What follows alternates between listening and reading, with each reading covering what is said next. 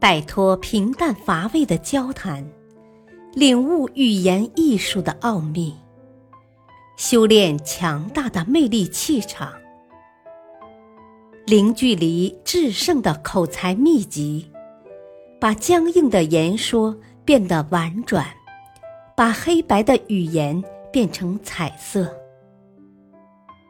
幽默沟通学，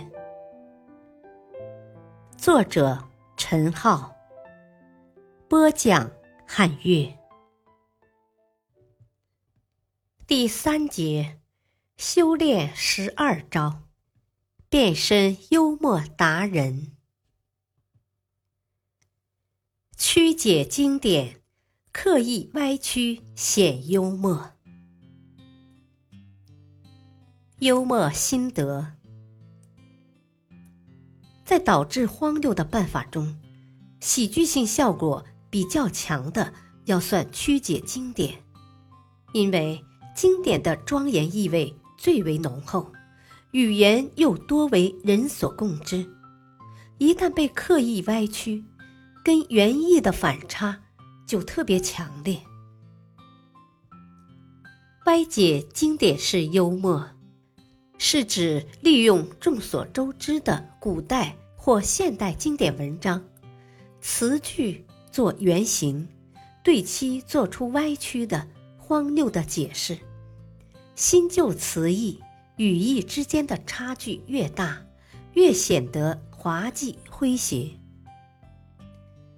在我国，古典书籍多为文言，跟日常口语相去甚远。一般情况下，不要说刻意去歪曲，就是把它译成现代汉语的口语或方言，也可能造成一定的语义反差，给人不和谐之感，显得非常滑稽可笑。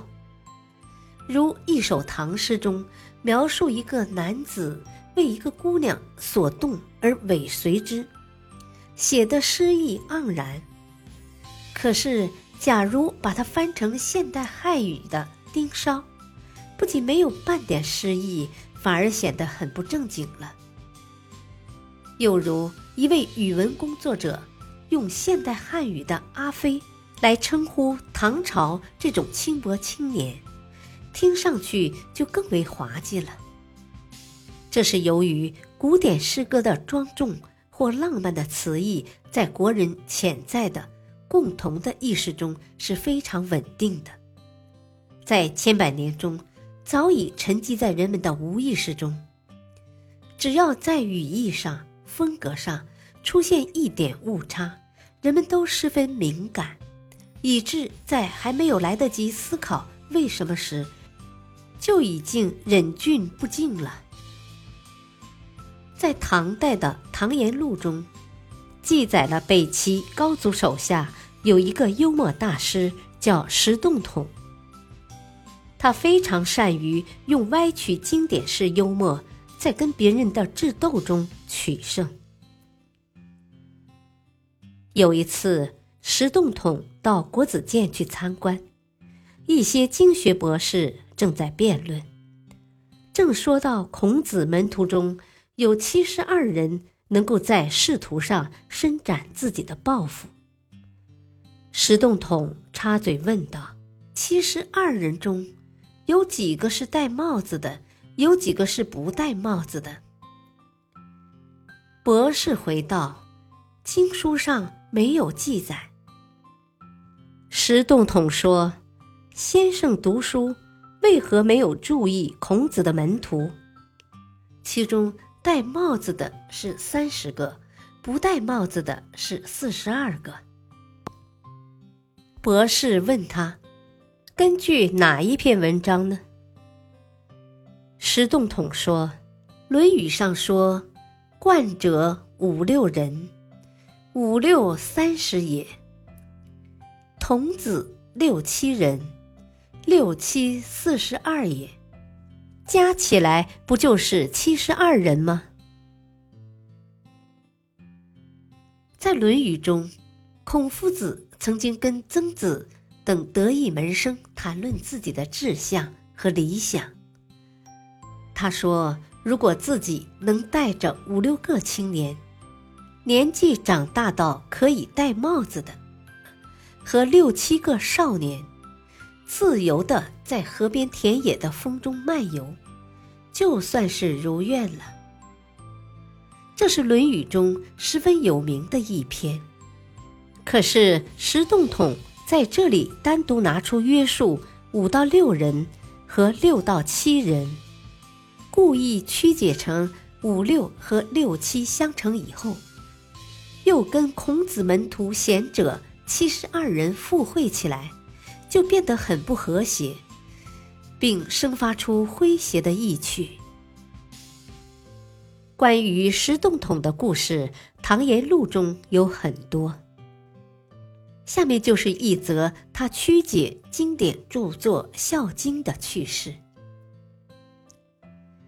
有一次，北齐高祖召集儒生开讨论会，会上辩论极其热烈。石洞统问一位博士：“先生，天姓什么？”博士想，北齐天子姓高，所以回答姓高。石洞统说：“这是老一套，没什么新意。”蓝本经书上，天有自己的姓，你应该引正文，不要识人牙慧。博士迷茫的问：“什么经书上有天的姓？”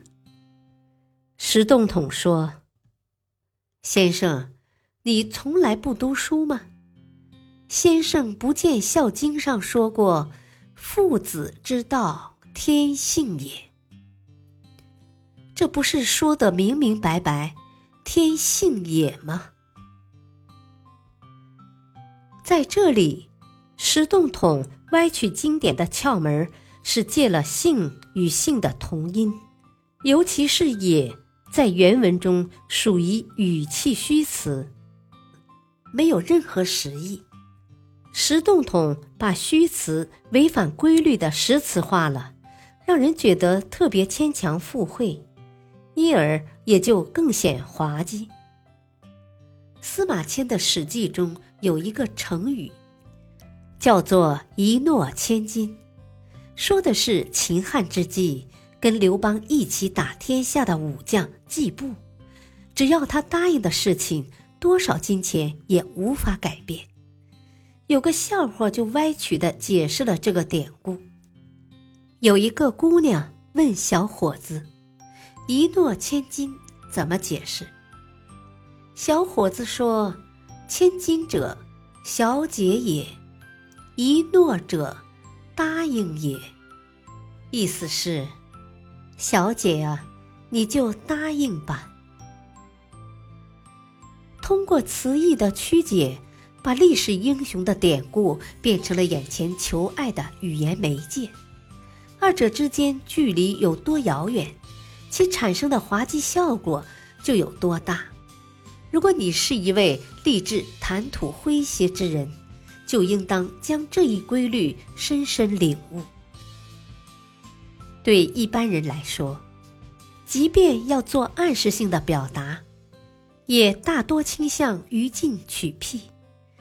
然而，进取辟容易进行抒情，却不容易制造不和谐。